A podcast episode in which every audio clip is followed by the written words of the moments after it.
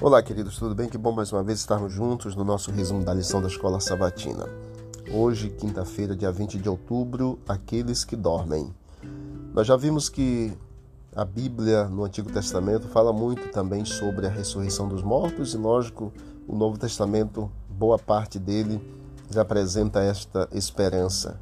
Nos tempos do Antigo Testamento, as pessoas tinham a mesma esperança que temos da ressurreição. Os judeus tinha algum conhecimento da ressurreição nos últimos dias, ainda que nem todos acreditassem nessa, nessa vertente ou nessa realidade da volta de Cristo. Por exemplo, Atos 23, verso 8 diz que os saduceus dizem que não há ressurreição nem espírito, mas os fariseus reconhecem uma e outra. Leia Daniel capítulo 12, você vai ver que os justos ressuscitarão para a vida eterna, e você vai ver também que Daniel nos fala no capítulo 12, no versículo 2, sobre ressurreição tanto de justos como ressurreição também de injustos. É, no livro de Daniel encontramos alusões ao mesmo ser divino como príncipe desse exército, príncipe dos príncipes, ungido o príncipe e finalmente como Miguel, no capítulo 12, o grande príncipe. Portanto, devemos identificar Miguel também como o Cristo, os textos do Antigo Testamento, considerados até aqui na, na lição desta semana, como Jó capítulo 19, Salmo 49, Salmo 71, Isaías 26, falam da ressurreição de pessoas justas.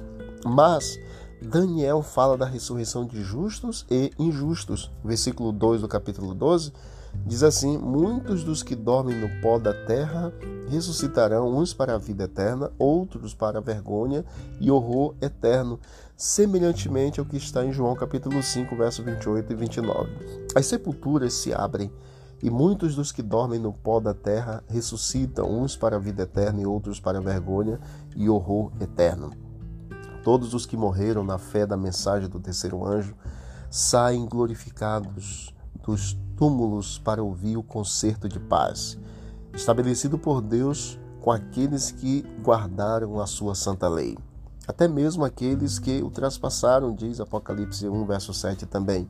Os que zombaram e escarneceram da agonia de Cristo e os mais obstinados inimigos de sua verdade e de seu povo ressuscitarão para contemplá-lo em sua glória e ver a honra conferida aos fiéis e obedientes.